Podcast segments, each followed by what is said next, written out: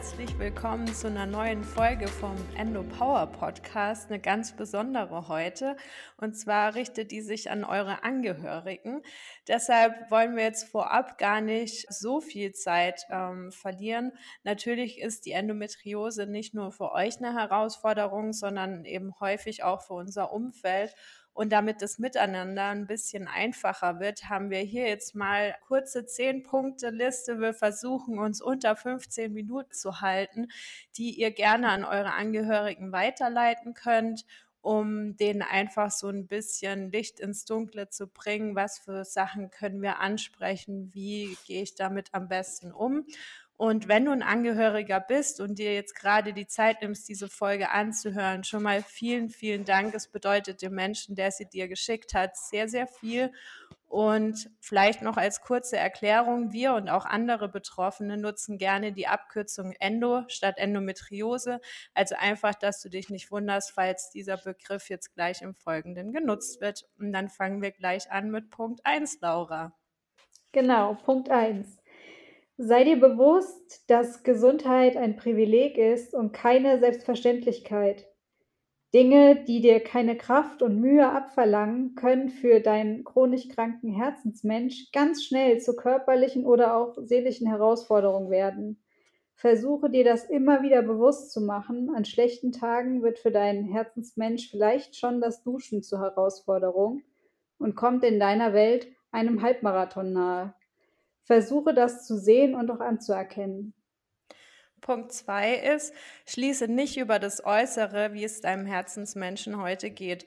Nur weil wir äußerlich gut aussehen, heißt es nicht, dass es uns auch gut geht. Du kannst unsere Schmerzen nicht immer sehen, weil wir gelernt haben, sie zu verstecken und, eine, und ein übernächtigtes Gesicht schminken wir häufig weg. Badass-Outfits geben uns das nötige Selbstbewusstsein, um an richtig schlechten Tagen überhaupt den Fuß vor die Tür zu setzen. Punkt 3. Dein Herzensmensch ist noch sehr jung.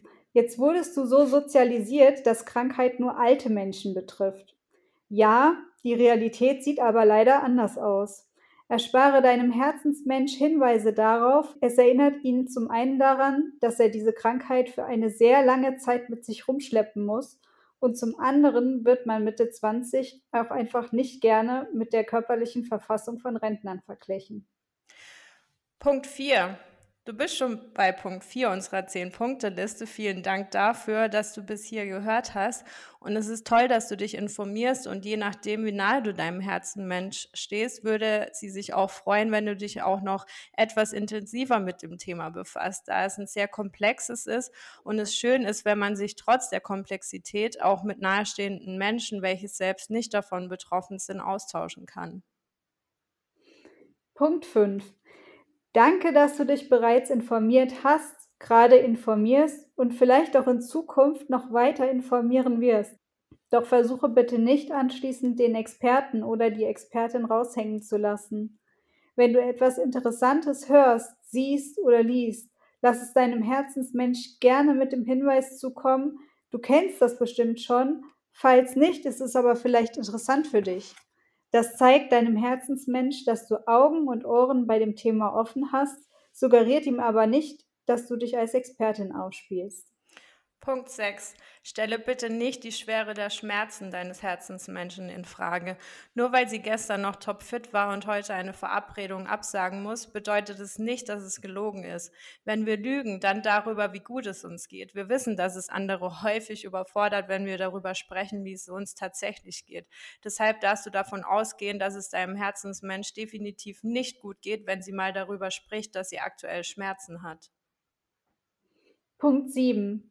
Auch ohne gesicherte Diagnose solltest du deinem Herzensmensch glauben, wenn er Schmerzen hat.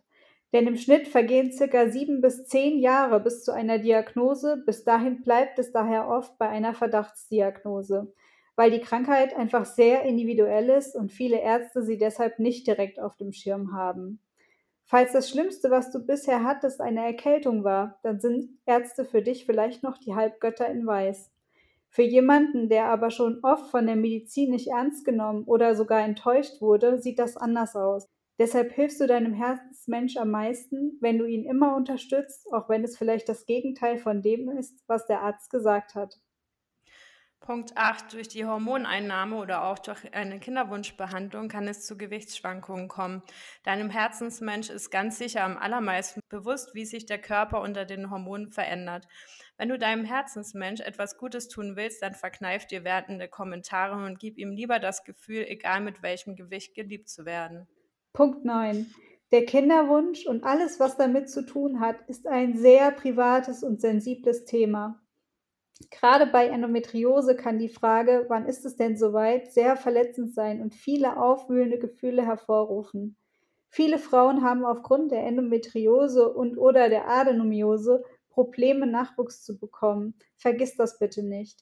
Zudem ist das Thema Kinderwunsch ein sehr privates, das selbst Familienangehörige sehr sensibel behandeln sollten. Da müssen Mama und Papa oder Oma und Opa nicht bei jeder Gelegenheit thematisieren, wann sie denn endlich Großeltern oder Urgroßeltern werden, denn das erzeugt unnötig Druck. Und Punkt 10, somit der letzte. Du bist dir unsicher, wie du mit der Situation umgehen sollst oder wie du auf bestimmte Themen reagieren sollst. Das ist absolut nicht schlimm. Sprich deinen Herzensmenschen einfach drauf an. So. Vielen Dank, dass ihr bis hierhin zugehört habt. Wir hoffen, dass das ganz viele Leute erreichen wird. Ja. Und und wir haben sogar die, die, die 15 Minuten locker geschafft. und zwar ist wichtig, das so kurz wie möglich ähm, zu halten. Wir wissen, wie busy ihr alle seid und trotzdem ist es schön, dass ihr euch kurz die Zeit genommen habt, einfach mal ja, zuzuhören, was uns Endometriose und Adenomiose Betroffenen einfach wichtig ist im Umgang mit der Krankheit.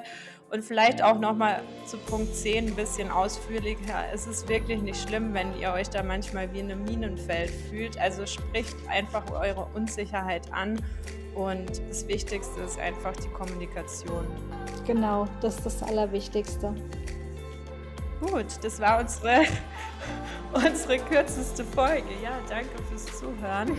Und dann hören wir uns nächsten Sonntag. Wieder. Wie gewohnt. ja, wie gewohnt. Bis dann. Bis dann. Ciao.